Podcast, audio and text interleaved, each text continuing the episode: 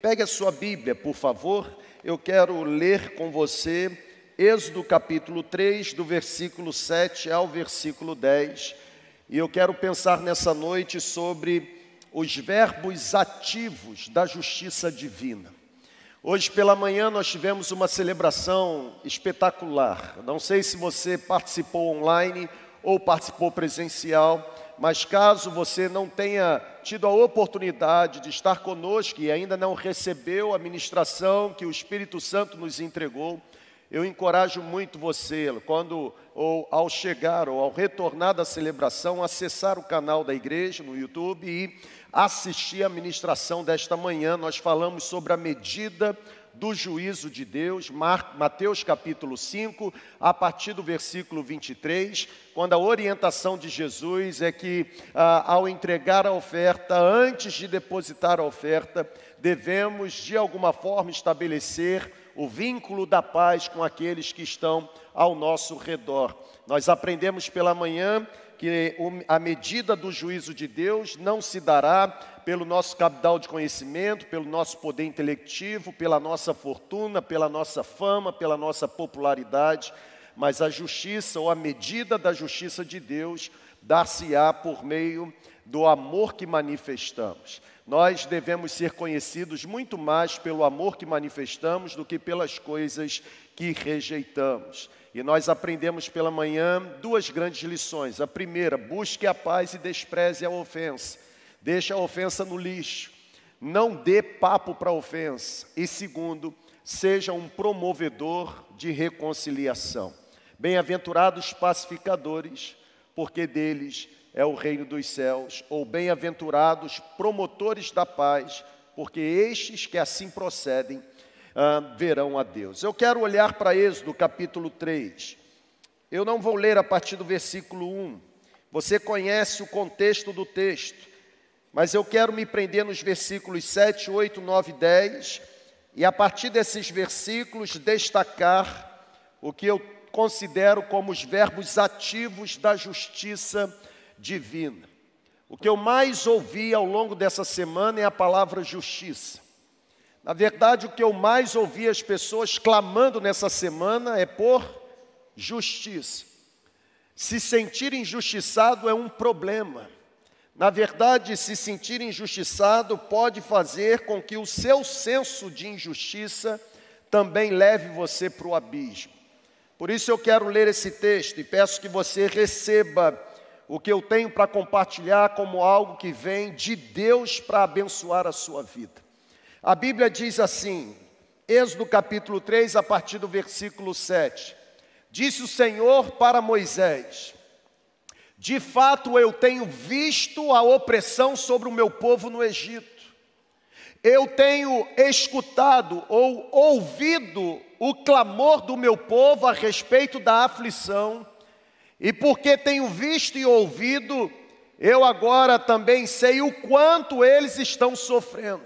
Por isso, Moisés, eu desci para livrá-los das mãos dos egípcios, para tirá-los daqui para uma terra boa, uma terra vasta, uma terra onde há leite e mel com fartura, com abundância, a terra dos cananeus, dos ititas, dos amorreus, dos fariseus, dos heveus e também dos jebuseus. Pois o clamor dos israelitas chegou a mim, e eu tenho visto como os egípcios estão oprimindo o meu povo. Portanto, Moisés, vá agora, eu envio a Faraó para tirar do Egito o meu povo, os israelitas. Sabe, gente, Êxodo capítulo 3. Aqui está uma das histórias mais conhecidas do Antigo Testamento. Na verdade, o Antigo Testamento é conhecido por nós por meio de blocos. A história de Adão, a história de Noé, a história de Abraão, a história de Isaac, a história de Jacó, a história de José, a história de Moisés, a história de Josué a história de alguns juízes que existiram, a história de alguns reis que reinaram, a história de alguns profetas que profetizaram o Velho Testamento é conhecido por nós por meio de alguns blocos, e aqui está a história de um menino que foi tirado ou arrancado das águas do rio Nilo pela filha de Faraó. Aqui está a história de Moisés, e é interessante que o capítulo 3, Moisés não está mais no palácio, mas Moisés, agora já adulto, está no deserto, apacentando o rebanho do seu sogro Jetro, e é exatamente nesse ponto da história de Moisés, apacentando o rebanho de Jetro no deserto, que Moisés desfruta de uma experiência alucinante. Moisés, ele presencia um arbusto arder em chamas e não ser ser consumido pelo fogo. Você conhece bem a história.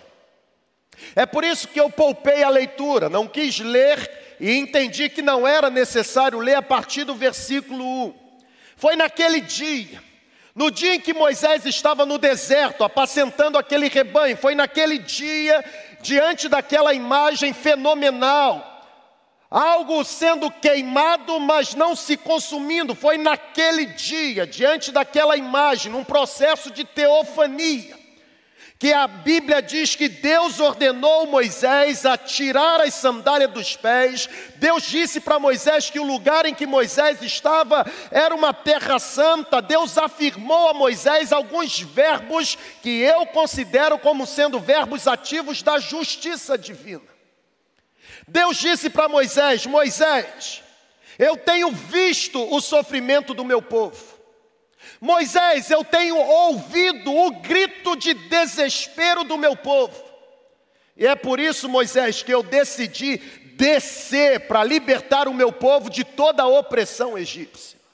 Se a gente voltasse um pouquinho na história, ou pelo menos algumas páginas, se não uma página na Bíblia, nós encontraríamos esse mesmo Moisés, não no deserto, mas esse Moisés, vendo um dos seus compatriotas conterrâneos sendo completamente açoitado, maltratado por um egípcio, e Moisés, por um senso de justiça, por um sentimento de honra, por um sentimento de patriotismo, Moisés, embora ele assume a dor do seu compatriota, e você conhece a história, Moisés mata aquele egípcio.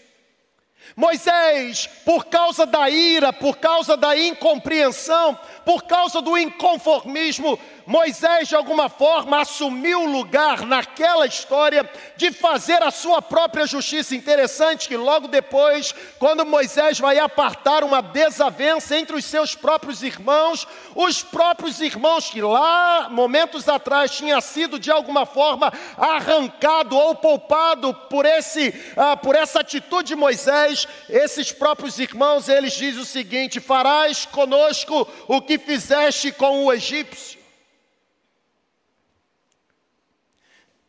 Sabe, gente, falar sobre justiça num tempo de injustiça, ou num tempo de uma justiça tão prostituída, é lembrar que a justiça de Deus é completamente diferente, e louvado seja o nome de Jesus por isso.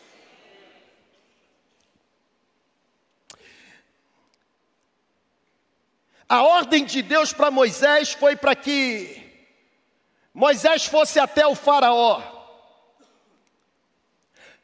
Deus disse Moisés: vá ao Faraó, porque eu vou libertar o meu povo, eu vou arrancar, eu vou tirar ou retirar o meu povo do Egito, para que o meu povo preste culto no deserto. Sabe, gente, olha para cá, por favor. Tem algumas questões na Bíblia que de fato são difíceis demais ser compreendidas pela mente humana limitada. Primeiro a Bíblia diz que Moisés está no deserto, capítulo 3. E a Bíblia também diz que Deus irá retirar o povo da opressão para o povo prestar culto no, no deserto. Moisés estava no deserto. Deserto para o senso comum religioso é sinônimo de crise, de sofrimento. Na verdade, por definição, Sentimos-nos no deserto como quando somos levados ou por que não dizer, somos obrigados a viver alguma situação que não gostaríamos de experimentar. Na verdade, viver no deserto é viver situações que, se nós fôssemos escolher, nós escolheríamos evitá-las. E sem dúvida alguma, este é um tempo de inúmeros desertos para a nossa geração. Deserto é crise. Deserto é crise, crise confunde a gente. A crise deixa a gente ansioso. A crise deixa a gente inseguro. A crise gera dúvida no coração da gente para tomada de decisões. Eu tenho dito ao longo da minha liderança pastoral que perceber Deus agindo em meio ao caos, isso não nos é natural. Perceber Deus no deserto, isso para nós não nos é inato, não nos é inerente, não nos é familiar. No deserto a gente se desespera. No deserto a gente fica assustado. Perceber Deus se movendo em nosso favor quando somos pressionados pelo sofrimento do deserto, isso não nos é comum. Está aqui comigo ainda? Amém ou amém? Preste atenção no que o Espírito Santo está falando conosco hoje. São nos momentos de crise que a nossa mente entra em batalha. Vou ao faraó ou não vou? Se eu chegar no faraó, o que, que eu vou falar? Eu sou pesado de língua. Na verdade, o que eu vou dizer para o povo, quando o povo me perguntar quem é esse Deus que te enviou, qual o nome desse Deus que eu vou mencionar? Deserto é lugar de indecisões, deserto é lugar de dúvida, o deserto faz a nossa mente entrar em batalha. São nos momentos de crise que nós questionamos se devemos realmente confiar em Deus. Vá, Moisés, mas será que eu tenho que ir mesmo? É quando a gente vivencia um período marcado por circunstâncias ruins, gente. É quando a gente começa a vivenciar períodos marcados por adversidade, que passa a existir em nós um dilema entre agir ou esperar pela intervenção de Deus. Quem sabe você não está se sentindo dessa forma hoje? Quem sabe você não está se sentindo desanimado por não saber lidar com o momento atual em que você está vivendo? Quem sabe você não está se sentindo desmotivado para enfrentar os desafios que estão à sua frente. Quem sabe você não está se sentindo perturbado pelas decisões que você precisa tomar imediatamente. Se existe uma palavra de fé que eu quero, no poder do Espírito Santo, compartilhar com você nessa noite, é essa: você precisa confiar em Deus. Confie em Deus. Não pare. Eu vou repetir. Não pare. Haja. Reaja. Avance. Nós não somos daqueles que retrocedem. Quem colocou a mão no arado não vai olhar para trás. Irmãos, o nosso GPS só tem uma direção para frente.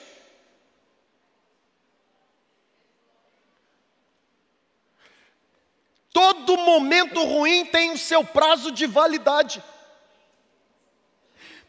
Acredite, Deus está agindo, ainda que você não perceba.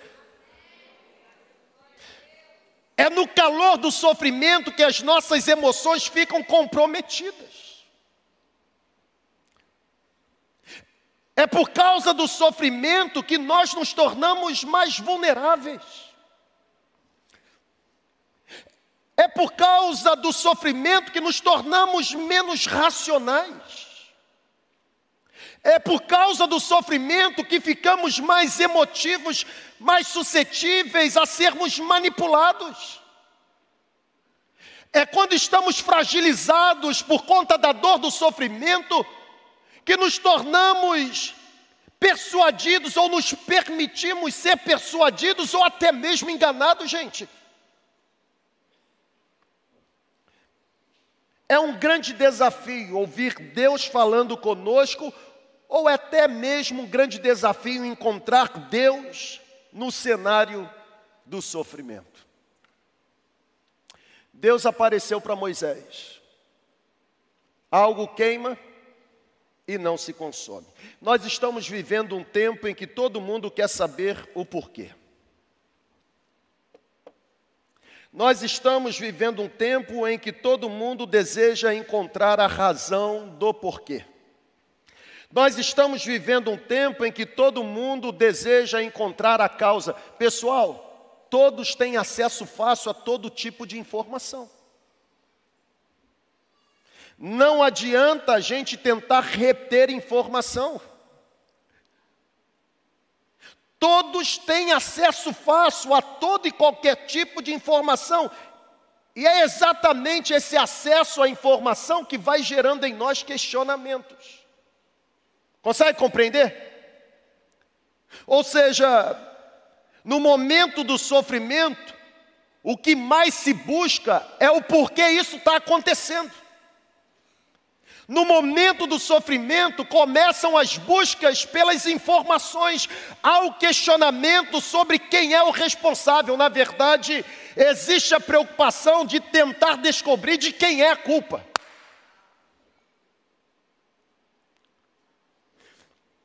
No entanto, eu preciso lembrar você uma verdade. O que nós estamos vivendo e o que nós ainda iremos viver jamais será surpresa para Deus.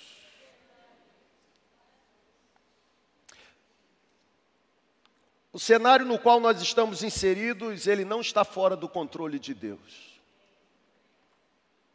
Você pode acreditar, eu garanto, eu digo sem medo de errar. O cenário no qual estamos mergulhados não está fora do controle de Deus. Não está, irmão. Ele continua e para sempre será soberano. E se Ele é soberano e confiamos nele, isso deve afastar de nós o medo, isso deve encher o nosso coração de consolo, por quê? Porque Deus sempre pensa à nossa frente. Deus não erra, Deus não se frustra. Deus não se engana. O problema é que a gente está igual Marta. Se o Senhor estivesse aqui, meu irmão não teria morrido.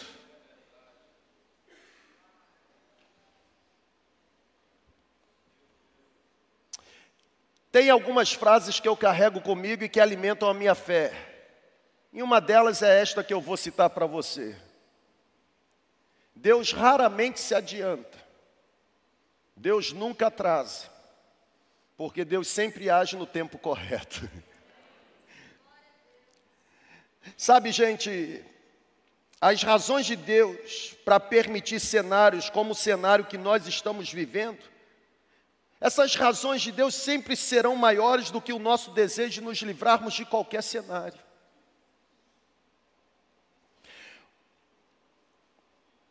Na última terça-feira eu tive a reunião nossa pastoral e eu disse para os nossos pastores que o nosso maior desafio no próximo ano é elevar o nível de maturidade que nós temos. Deixarmos de viver no jardim de infância espiritual e entrarmos mesmo nessa avenida de ensino superior. Sairmos da piscina de criança e aprendermos a navegar nas águas mais profundas, ainda que águas mais profundas o vento sopre mais forte. Você está entendendo, amém ou não amém? As razões de Deus para permitir que cenários como o cenário atual, cenários aconteçam, são sempre maiores do que o nosso desejo de não vivê-los. Irmãos, Deus não nos chamou para darmos respostas. Deus nos chamou para sermos a resposta. Vá até Faraó. O que eu tenho que falar? Vá. Eu estou mandando ir. Na hora exata eu colocarei as palavras nos teus lábios. Eu quero olhar para essa experiência de Moisés. Eu quero destacar o que considero como sendo os três verbos ativos da justiça divina. Deus é justo. Eu vou repetir, irmão. Deus é justo. Primeiro verbo da justiça divina, versículo 7. Deus está vendo. Ô irmão, reage mais aí, por favor.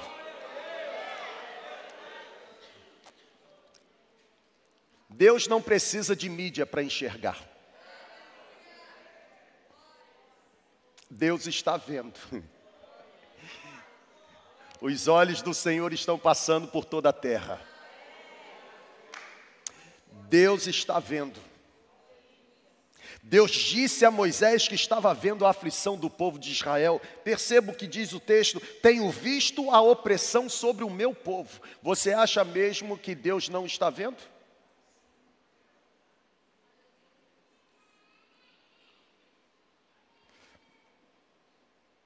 Deus disse: Eu tenho visto o sofrimento do meu povo. Olha para cá. Quando Deus diz para Moisés, eu tenho visto a aflição do meu povo, Deus está dizendo para Moisés: Moisés, eu estou vendo o peso da escravidão, eu estou vendo a injustiça, eu estou vendo a opressão, eu estou vendo o chicote dos feitores, eu estou vendo os planos maquiavélicos, eu estou vendo as orquestrações do mal, eu estou vendo as lágrimas que estão sendo derramadas pelas mulheres, eu estou vendo as lágrimas das crianças, irmãos. A falta de discernimento espiritual nos dias de hoje, a falta de discernimento espiritual enquanto atravessamos deserto, isso traz desespero.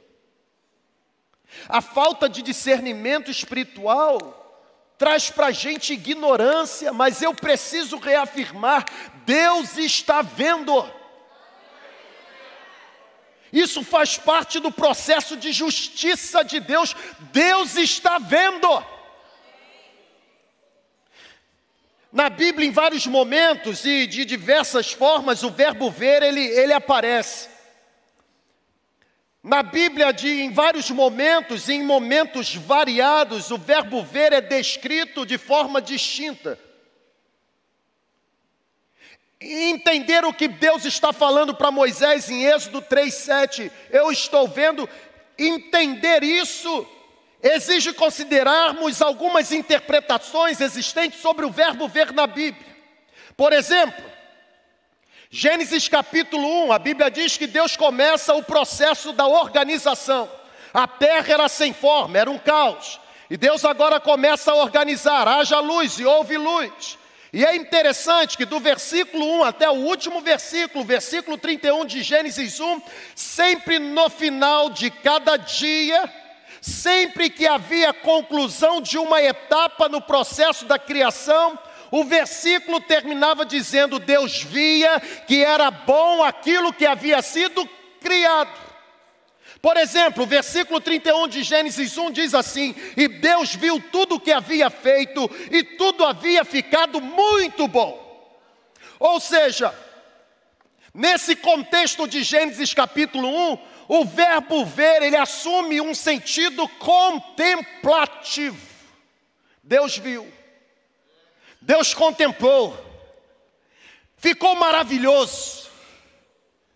Olha como esse boneco de barro ficou tão lindo. Deus contemplou, Deus viu, sentido contemplativo. É uma das interpretações ou conotações que o verbo ver aparece na Bíblia. Mas existe uma segunda interpretação, ou uma segunda perspectiva, que a Bíblia traz sobre o significado do verbo ver. E um exemplo clássico é exatamente a experiência de Pedro, em Lucas capítulo 22, após negar que era discípulo de Jesus. O versículo 61 de Lucas 22 diz: O Senhor voltou-se e viu diretamente Pedro. O Senhor olhou diretamente para Pedro, então Pedro se lembrou da palavra que Jesus lhe tinha dito: Antes que o galo cante hoje, você me negará três vezes. E porque agora Pedro viu que Jesus estava olhando para ele, Pedro saindo dali chorou amargamente. Preste atenção, esse olhar de Jesus para Pedro diferentemente de Gênesis 1, não foi um olhar contemplativo e viu que tudo estava muito bom. Esse olhar de Jesus para Pedro, ele assume um sentido investigativo. Aquele olhar de Jesus estava fazendo Pedro se lembrar da promessa que fez e que não foi capaz de cumpri-la. Pedro disse: Se preciso for, darei minha vida por ti. Não foram dias depois, foram horas depois. Jesus sendo preso, a Bíblia diz que Pedro o negou três vezes. Jesus não viu no sentido contemplativo, Jesus viu no sentido investigativo. Pedro, não faça promessa que você não seja capaz de cumprir. Não tenha um pensamento elevado acerca de quem você é. Mas existe uma terceira interpretação do verbo ver. E é exatamente a interpretação que aparece em Êxodo 3:7.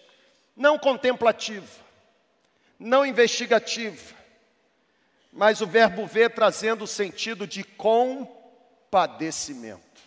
Ô irmão, é para vibrar. Quando o texto de Êxodo 3 diz que Deus viu a aflição do seu povo, o texto não está sugerindo uma atitude passiva. O texto não está dizendo que Deus se sentou e começou a assistir, a contemplar. O texto não está dizendo que o povo está sofrendo e Deus agora está indiferente, inerte.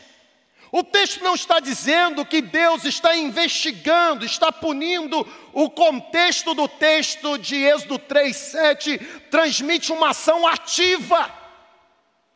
Deus não está de forma passiva vendo, Deus está de forma ativa, ou seja, Deus viu, Deus se compadeceu, Deus puxou para si a dor do sofrimento que era do povo, e porque Deus agora se interessou pelo sofrimento do povo, Ele decidiu fazer alguma coisa em favor do povo. Você acha mesmo que Deus não está vendo? toda essa baderna que está acontecendo e você acha mesmo que Deus só está assistindo de braços cruzados, contemplando? Deus está vendo no sentido de compadecimento, Deus está agindo, gente.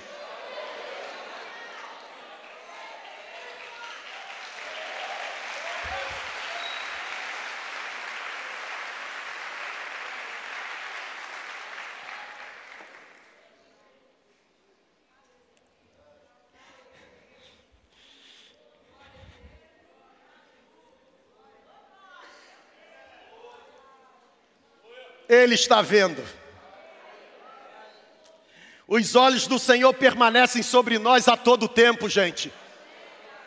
Se eu subir os céus, ou aos céus, os olhos do Senhor me encontram. Mas se eu descer no mais profundo abismo, os olhos do Senhor me encontram. Para onde poderei fugir da tua face? Deus consegue enxergar tudo o que é feito à luz do dia, mas Deus consegue também enxergar o que é feito na escuridão da noite. Verbo da justiça divina, Ele está vendo. Ô irmão, eu vou repetir. Deus está vendo até mesmo a motivação do seu coração.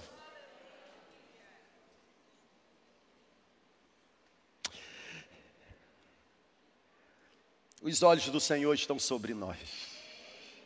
Você pode dizer um amém por isso, irmão? Enquanto você está trabalhando, Deus está te vendo. Enquanto você está no hospital, Deus está te vendo. Enquanto você está se trancando no quarto com processo depressivo, Deus está te vendo. Enquanto você está dizendo para você mesmo que o caminho da morte é o melhor calmante para a sua dor, Deus está te vendo. Enquanto você está enfrentando desafios financeiros, Deus está te vendo. Enquanto você está travando problemas familiares, tentando vencê-los, Deus está te vendo. O nosso Deus nunca nos desampara. Deus está vendo. Eu vou garantir a você, biblicamente falando, Deus está vendo a aflição do povo. Eu vou repetir, irmão.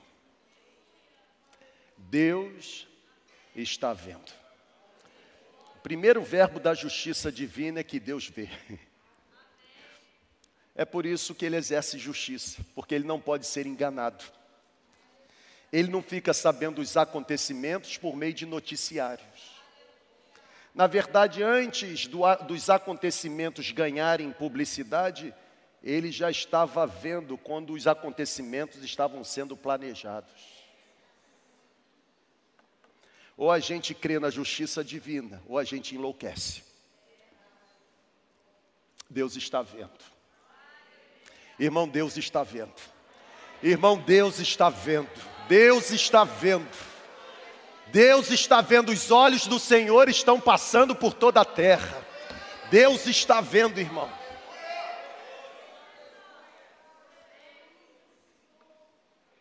Tem um segundo verbo da justiça divina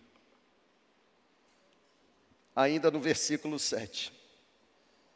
Eu não apenas vi a opressão do meu povo, mas eu ouvi o seu clamor por causa dos seus opressores.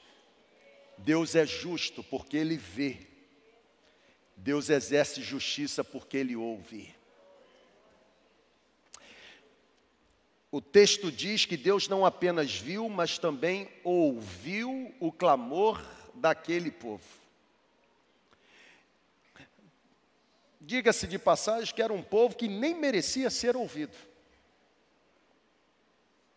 Concorda? Você está vivo? Um povo que a própria Bíblia o descreve como um povo de dura cerviz, coração endurecido arrogante, prepotente, ingrato. Foi por falta de sepulcros no Egito que nos trouxeste para morrermos no deserto. Irmão, me permita, é arriscado nesse tempo sair aqui do esboço, mas me permita. Como o povo gosta do chicote do Egito.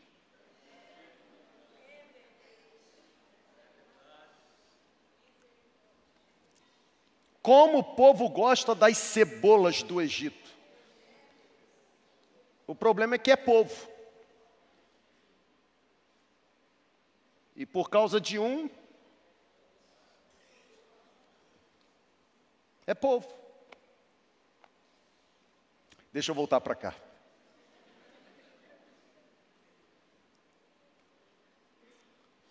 Moisés lá a gente tinha chicote, mas tinha comida.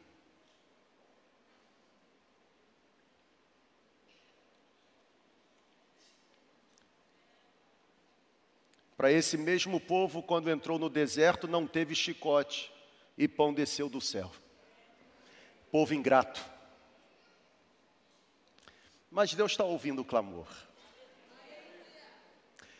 Deus é justo. Irmão, a justiça de Deus é infalível. Na justiça de Deus não existe acordo, não existe pagamento de propina. A justiça de Deus não se mantém por causa de um poder. A justiça de Deus é intocável por quem Ele é.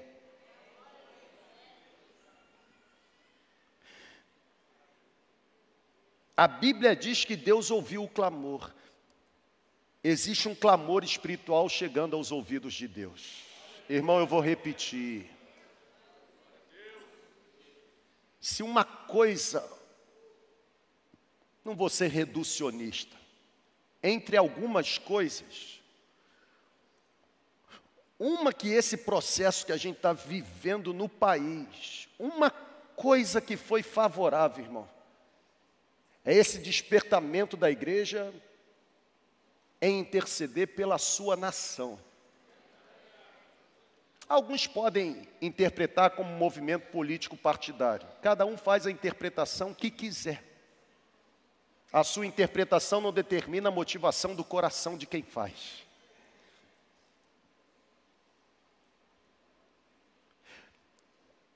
Há um clamor espiritual chegando nos ouvidos de Deus. Ele não apenas está ouvindo, mas eu garanto a você que ele também está agindo. Oi, irmão, eu estava pulando aí no seu lugar. Pode parecer que ele está em silêncio, inerte, sentado de braços cruzados, mas eu garanto, ele está trabalhando.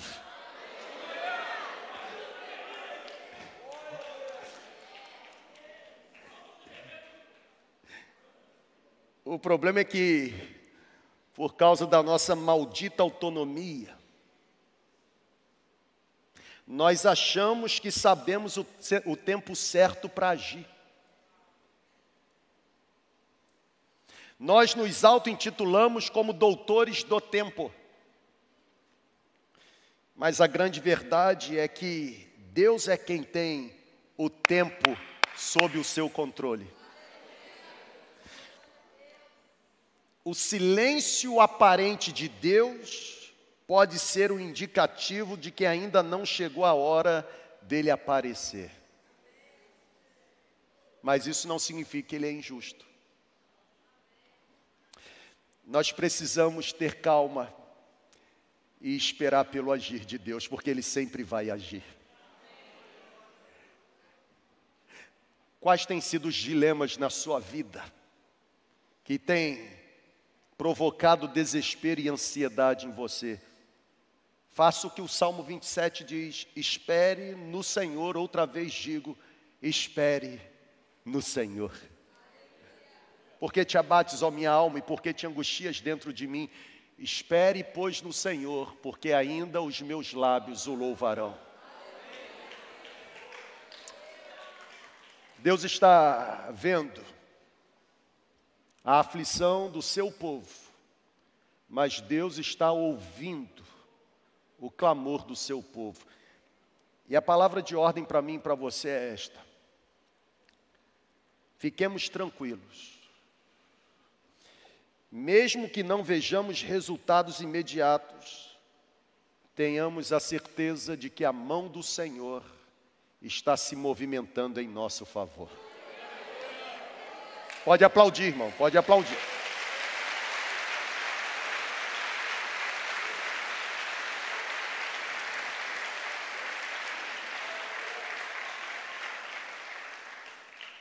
Deus está trabalhando, ainda que não consigamos ver.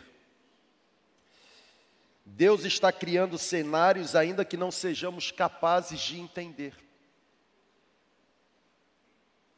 Os meus pensamentos não são os vossos pensamentos, disse o Senhor. E os vossos caminhos não são os meus caminhos, disse o Senhor. O coração do homem pode fazer os seus planejamentos, mas a resposta correta sempre virá dos lábios do Senhor. Provérbio 16, 1. Deus está criando cenários porque, por ser um Deus justo, Ele está ouvindo o clamor do seu povo. Mas eu concluo. Talvez essa ministração esteja sendo muito difícil para você receber. Talvez esteja sendo difícil para você receber, porque talvez você esteja dando uma conotação que não é a conotação motivadora desta ministração. Eu não estou num palanque político. Eu estou no púlpito de uma igreja. Terceiro lugar. Terceiro verbo ativo da justiça divina. Deus viu, Deus ouviu, Deus sempre descerá para nos livrar. O versículo 8 diz: Eu desci para livrá-los dos egípcios e levá-lo daquela terra para uma terra boa, espaçosa, uma terra que tem abundância de leite e mel. Ô irmão, se você não prestou atenção em nada até agora, por favor, pegue esse último. Deus garantiu a Moisés que não apenas estava vendo a aflição e ouvindo o clamor, mas Deus também garantiu a Moisés que estava descendo para livrar o povo do jugo egípcio. Ou seja, eu não encontro palavras mais encorajadoras ou encorajadoras para o momento que nós estamos vivendo, senão que Deus está intervindo em nosso favor. O Senhor é o especialista que nós precisamos, irmãos. O Senhor é o especialista para resolver quaisquer questões que tenhamos. A gente não precisa de guru. A gente não precisa de cartomante. A gente não precisa de leitura de cartas. A gente só precisa de uma dose mais nobre de fé. Serão os nossos atos e as nossas decisões que refletirão a nossa crença. Não adianta eu afirmar com os lábios que creio se os meus pés me levam a trilhar no caminho do ceticismo e da incredulidade. Irmãos, as nossas armas são diferentes. Embora sejam diferentes, a Bíblia diz são profundamente poderosas para destruir fortalezas. Se Deus faz o que você acha que Ele deveria fazer, confie nele. Se ele não faz do jeito que você esperava que ele fizesse, continue confiando nele. Ele nunca falha e ele sabe como conduzir a história. Ele é justo. Ele é justo. Eu concluo. Eu concluo com, presta atenção aqui. Eu concluo com o pensamento da sabedoria popular. Me permita. Dizem que é arriscado citar sabedoria popular no púlpito, mas eu quero me arriscar. Eu concluo abordando os três verbos da justiça divina com o pensamento da sabedoria popular que afirma que a justiça de Deus, na concepção humana, a justiça de Deus, na perspectiva humana, pode demorar, mas jamais irá faltar. Eu vou repetir. Já ouviu esse ditado? Numa perspectiva humana, olha para cá. A justiça de Deus pode demorar, perspectiva humana, mas ela jamais irá faltar. Deus está vendo, Deus está ouvindo, Deus está agindo. Por isso a gente não precisa ficar preocupado com o amanhã. Basta a cada dia o seu próprio mal.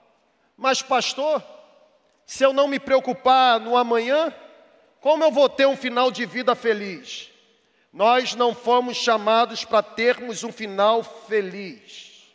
Existe um falso evangelho que prega finais felizes, mas o verdadeiro evangelho diz que não existe final.